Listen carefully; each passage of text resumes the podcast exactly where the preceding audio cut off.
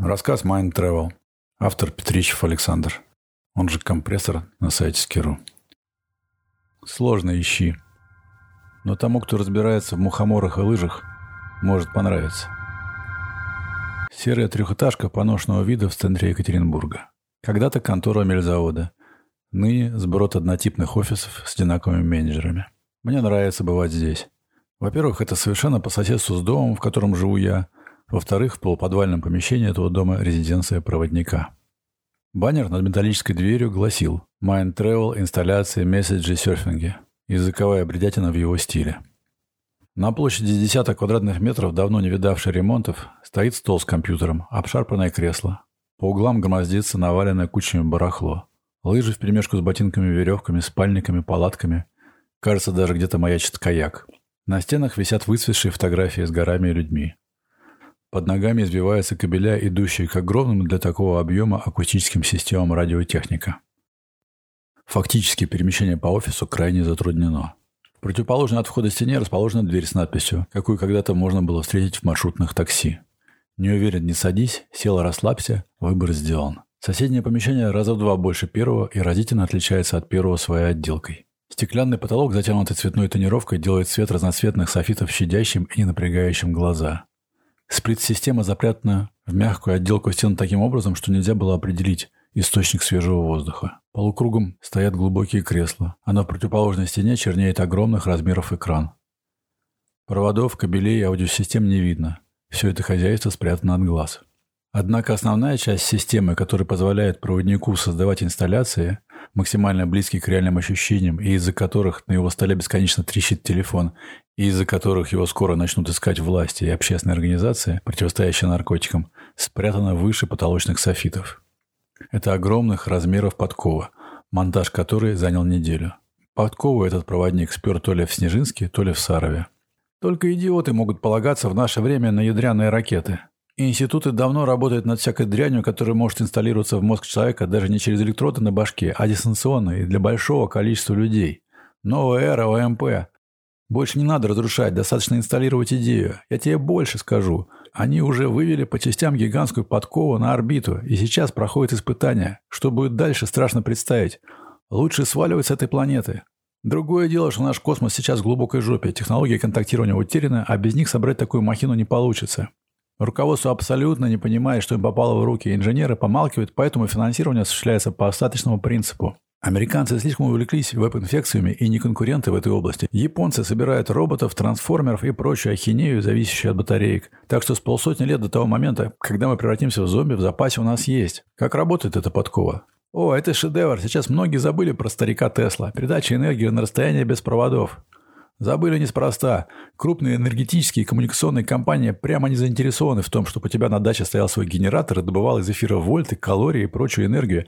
И тебе было бы абсолютно фиолетово до линии электропередач, газа, бензина на заправках и дров в лесу в конце концов. Или ты мог бы не платить бешеные деньги за спутниковый интернет.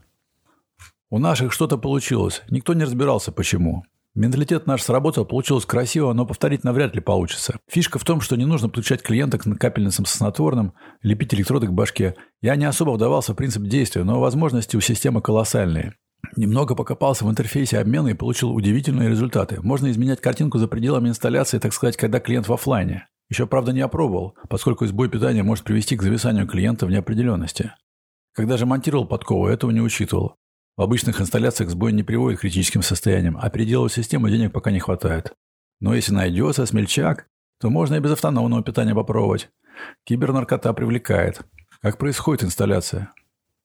По большому счету, это эрзац медитация для ленивых. Основная цель – разделить физическое и астральное тела и запулить последнее туда, куда попросил клиент, будучи в здравом уме.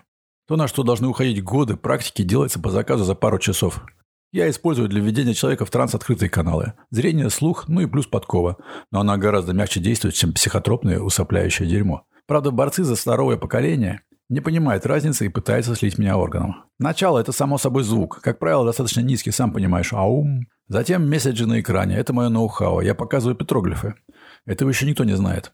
Знаешь для чего?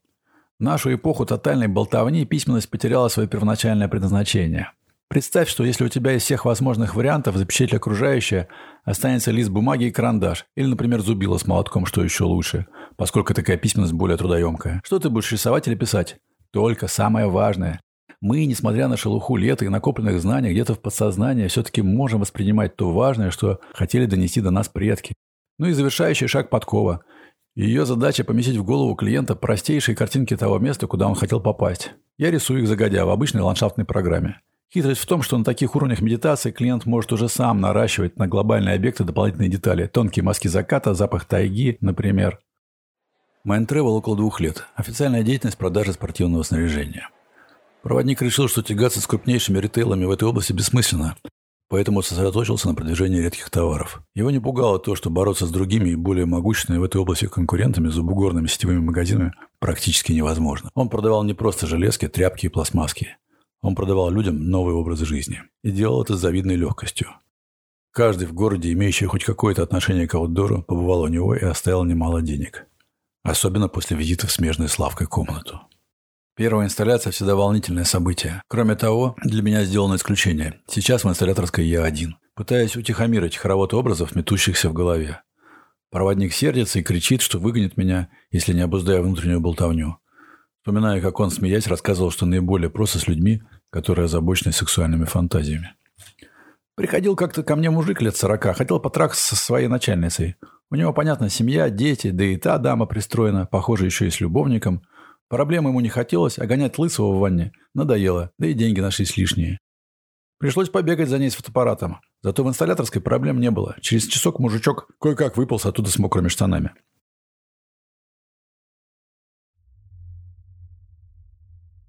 Комната наполняется тягучим низким звуком. Сперва он воспринимается слухом. Спустя какое-то время можно осознать, что слух не основной канал восприятия.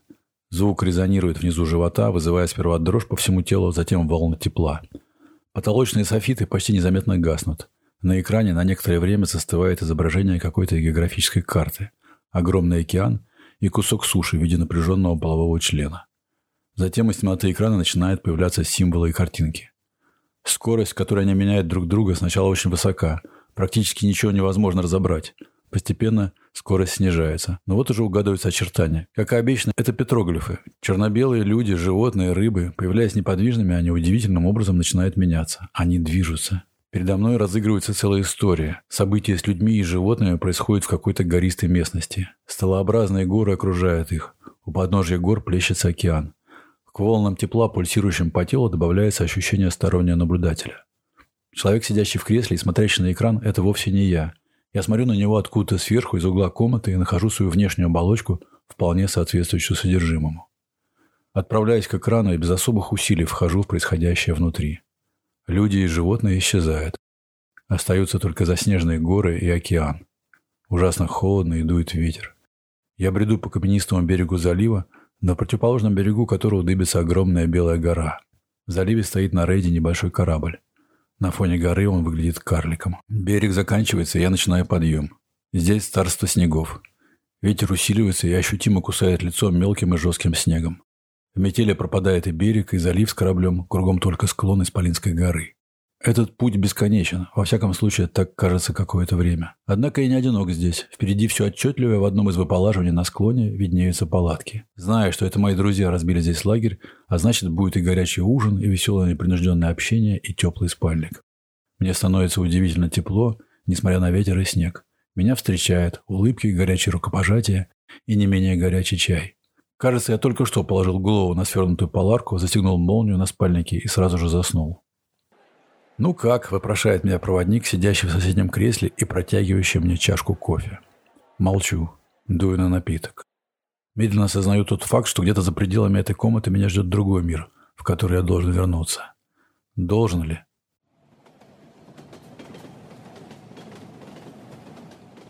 В апреле 2013 года мы старой дружной компанией собирались в очередную поездку на Полярный Урал в поисках мест для бэккантри.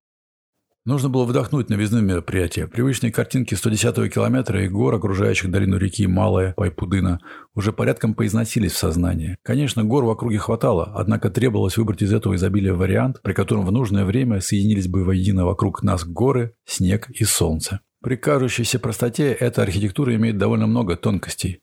каждый из которых может либо развалить до основания, либо сделать божественную окончательную картину. На юге малый Пайпудынский хребет оканчивается долинами реки Леквош и его притока Маниташор. Оптимальный путь в Леквош начинается у границы Европы и Азии на остановочном пункте Полярный Урал. Именно этот путь наша команда из восьми человек и начала 9 мая 2013 года. Легкая метель и завеса небольшой облачности, почти скрывающие горы, успокаивала меня, предсказывая хорошую погоду в будущем. Подготовка к мероприятию прошла хорошо накатанной дорогой. Сани, палатки, топливо, сублимированное мясо, трансферы – все было там и тогда, где и когда нужно. Это как раз те тонкости архитектуры, которые определяют каркас образа. Была и еще одна тонкость, которая ключевым образом изменила весь ход событий этого мероприятия. Во всяком случае, я в этом убежден. Однако проверить, так ли это, впоследствии я не мог, поскольку по приезду в Екатеринбург выяснилось, что Mind Travel ликвидирована, а ее организатор убыл в неизвестном направлении. Утром 12 мая 2013 года проводник запустил подкову на прогрев и в ожидании занялся чашкой горячего кофе. По его расчетам, мощности излучения должно было хватить на тысячу с небольшим километров, чтобы достать до 67-й параллели. Конечно, по сути, это было офлайном, и результаты такой инсталляции могли бы быть самыми неожиданными. Но, как мы с ним заранее решили, риск – дело благородное, а победители не суют. За окном гремела гроза. «Не зря поставил развязку по питанию», – подумал он и щелкнул ок в окошке программы. На мониторе поплыл ряд картинок. Северные заснеженные горы, правильные формы. Ничего лишнего ни в формах, ни в цветах. Только белый, синий и черный.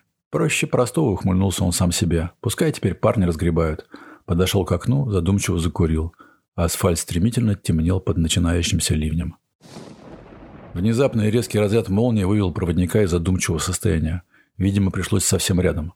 В офисе потемнело, значит, вышла из строя фаза общего потребления. Монитор продолжал мигать картинками, лампа аварии подковы не горела. Освещение восстановилось, сработал автомат-переключатель фаз.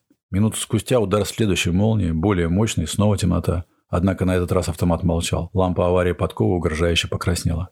Почувствовав неладное, проводник побежал в подвал. Лампочки, свидетельствующие о наличии промсети, не горели по всем трем фазам.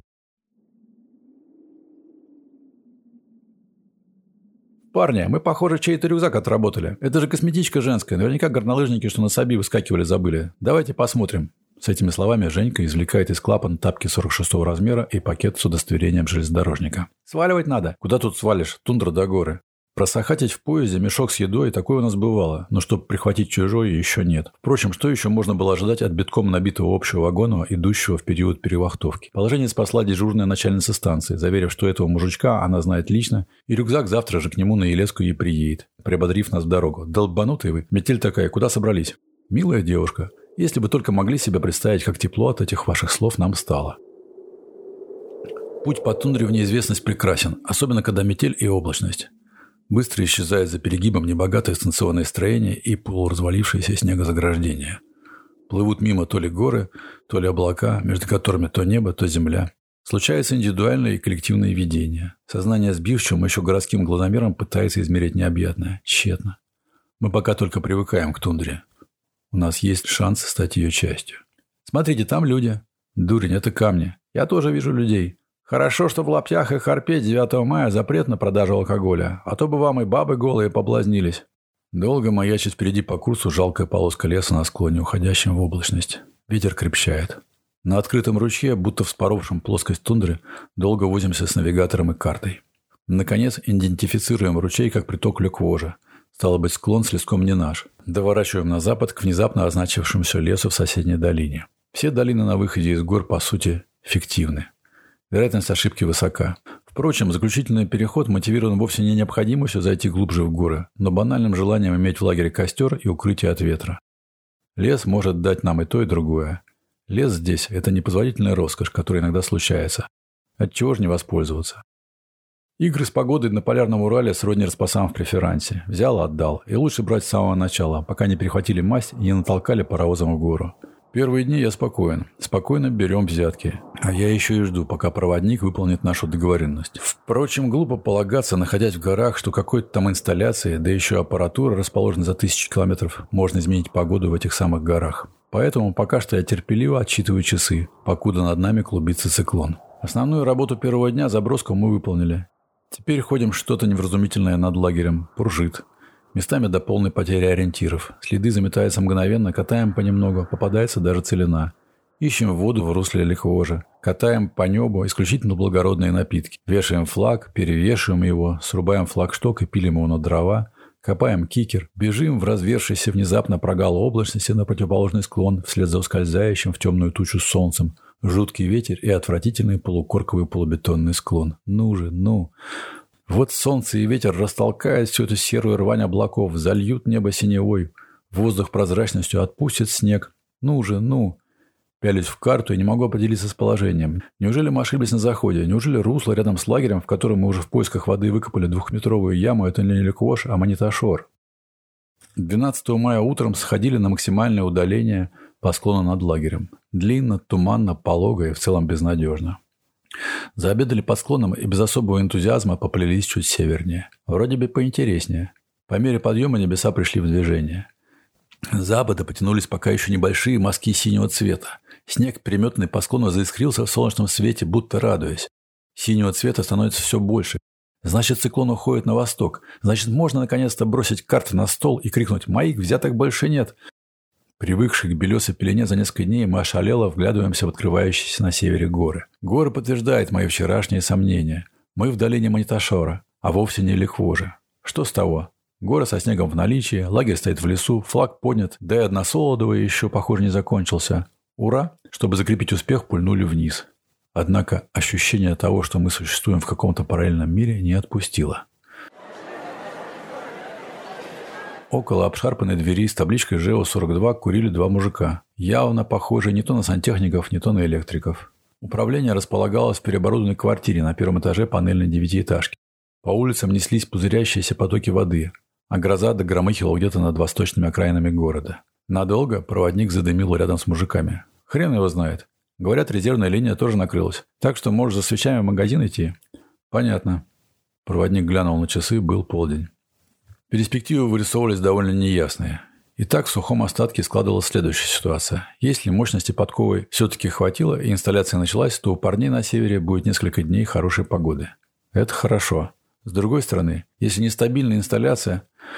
С другой стороны, это нестабильная инсталляция, для выхода из которой существуют хорошо отработанные способы, а зависание в неопределенности. Даже наиболее вероятно, что в данном географическом месте в конкретный момент времени обычный человек попросту не увидит никакой группы. Побочный эффект работы подковы, о котором предупреждали люди, помогающие вывести ее из зоны. Нужно скорее вытаскивать их оттуда. План действий созрел моментально. Когда проводник поворачивал во двор тяжело нагруженную машину, то обратил внимание на крадущийся впереди милицейский обезьянник. У двери офиса стояли какие-то молодые люди. Обезьянник тяжело перелез через бордюр и остановился. «Спокойно. Переключись на первый и проезжай мимо. Проводник закрыл тонированное стекло водительской двери и, проехав мимо, свернул к соседнему дому. План экстренного сворачивания инсталляции провалился. Дорогущий переносной генератор, похоже, был вкуплен впустую. А сколько будет толкаться у офиса мальчики из Обнона, можно было только гадать. К тому времени, когда они уедут, электричество уже наверняка появится. События упрямо складывались в захватывающий, но непрогнозируемый квест. Покрутился у мусорки на другом конце дома, с которой была видна дверь офиса, благо подвернулся знакомый Серега. Затем побежал в ближайший магазин и вернулся на свой наблюдательный пункт у мусорки. Через час мальчики налепили полосатый скотч на офис, опечатали дверь, сели в машину и свалили. Проводник не спешил. Заметил во дворе вжаренную по кругу и на посадке приору. Фондовцы не отличались изящными манерами, ломали дилеров наркоты на раз. В другое время можно было бы пообщаться с ними и с мальчиками. Ни у тех, ни у других на него ничего не было, но не сейчас. Проводник патрулил с другой стороны дома и зашел в офис районного отделения КПРФ. Партийцы после обеда разбежались по неотложным партийным делам, оставив на вахте только одного Пасю.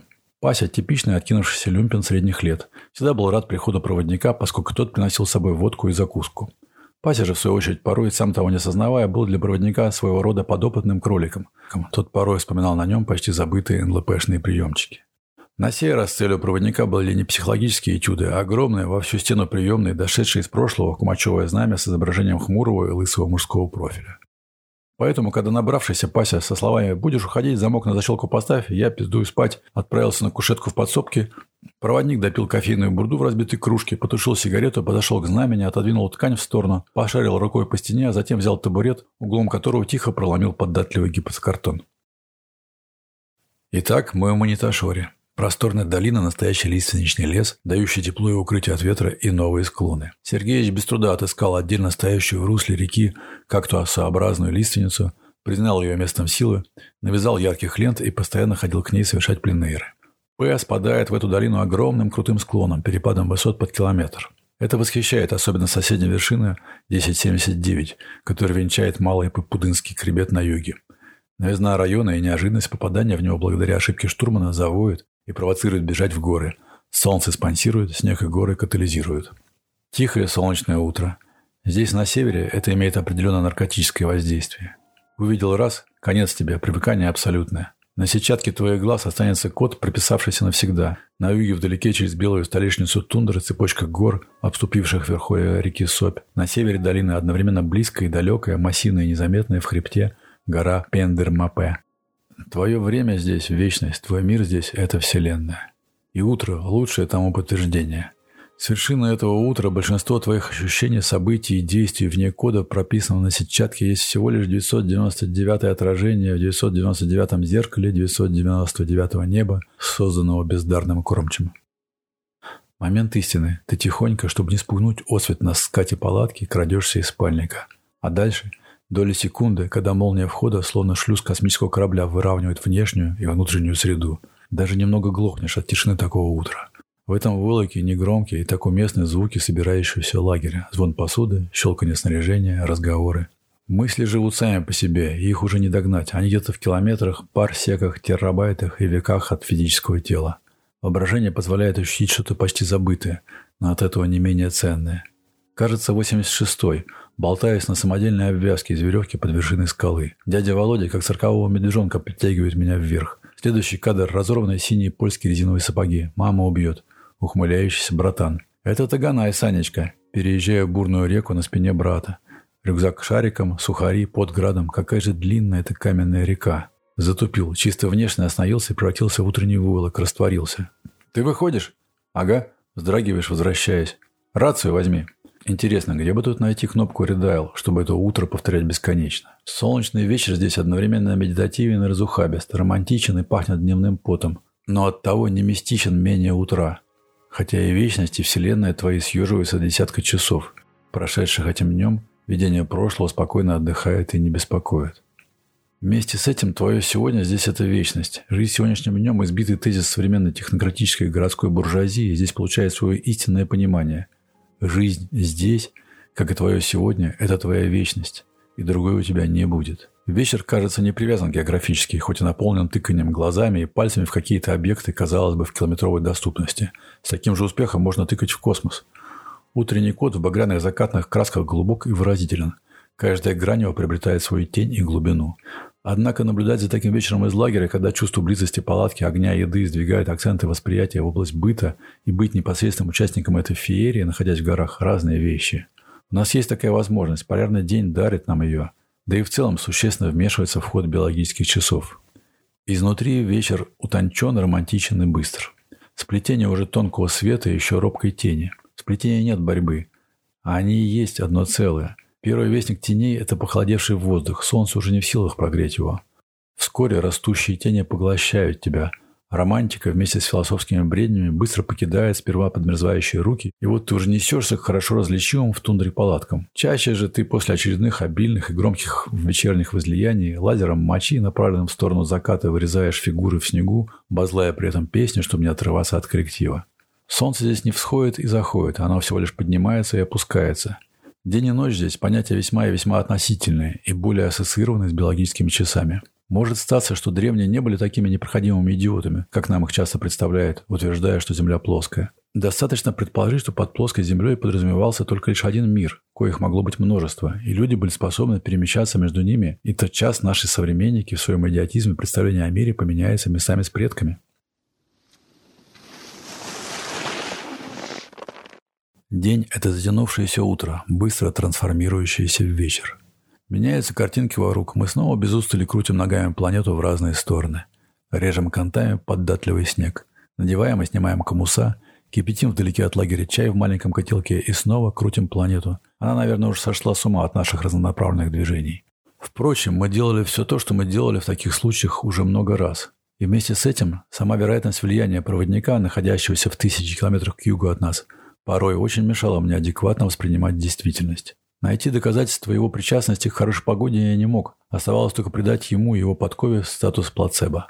Или вовсе позабыть о каких-то инсталляциях и просто наслаждаться моментом. Пожалуй, это лучший вариант. Наслаждайся, пока не проснешься в комнате с видом на город.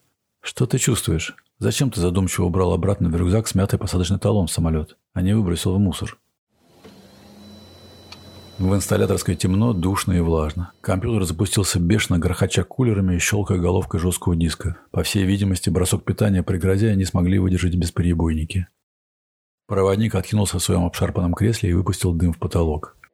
Последняя инсталляция. Печально, все только начиналось. Так хотелось узнать, что получилось в конце. В случае успеха с первым опытом офлайна этим можно было бы промышлять. Придется сворачиваться и валить отсюда до того, как парни вернутся. Или не вернутся. Если все удалось, то мысли о возвращении к ним не придут. Жалко, что придется оставить подкову, и когда все уляжется, пытаться выгрузить ее из здания. Важно не оставлять свидетельства его присутствия. Парковка инсталляции из офлайна – дело довольно трудоемкое. Нужно рассмотреть в визуальном ряде хотя бы какие-нибудь признаки присутствия клиентов. А это около тысячи слайдов высокого разрешения, и люди на них могут быть размером с пиксель. Определенно искать иголку в стене проще. Сжег сток и прошел с магнитом. Вначале запустил программу по байтному сравнению файлов, отобрал сотню подозрительно изменившихся. Затем поочередно открывал их рядом с исходниками в параллельных окнах и искал при большом увеличении что-нибудь подозрительное. Наконец, когда в окно стал пробиваться рассвет, на 79-м слайде обнаружил цепочку потемневших пикселей на фоне большой горы. Улыбнулся. Получилось похоже. Стиражкой аккуратно стал убирать дальние горы, затем реку и, наконец, саму гору, стараясь ни в коем случае не зацепить людей. Когда остался чистый белый лист с десятью темными точками, запустил подкову, прогрел ее и включил режим инсталляции. Через минуту точки полностью исчезли со слайда.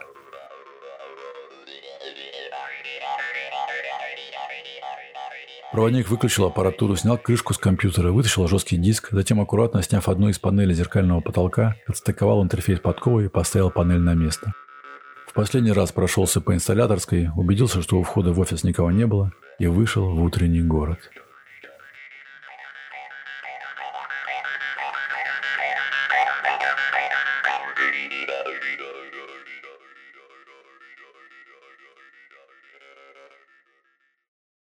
Рассказ Mind Travel. Автор Петричев Александр. Он же компрессор на сайте Скиру. Читал Орлов Юлий. 2020 год.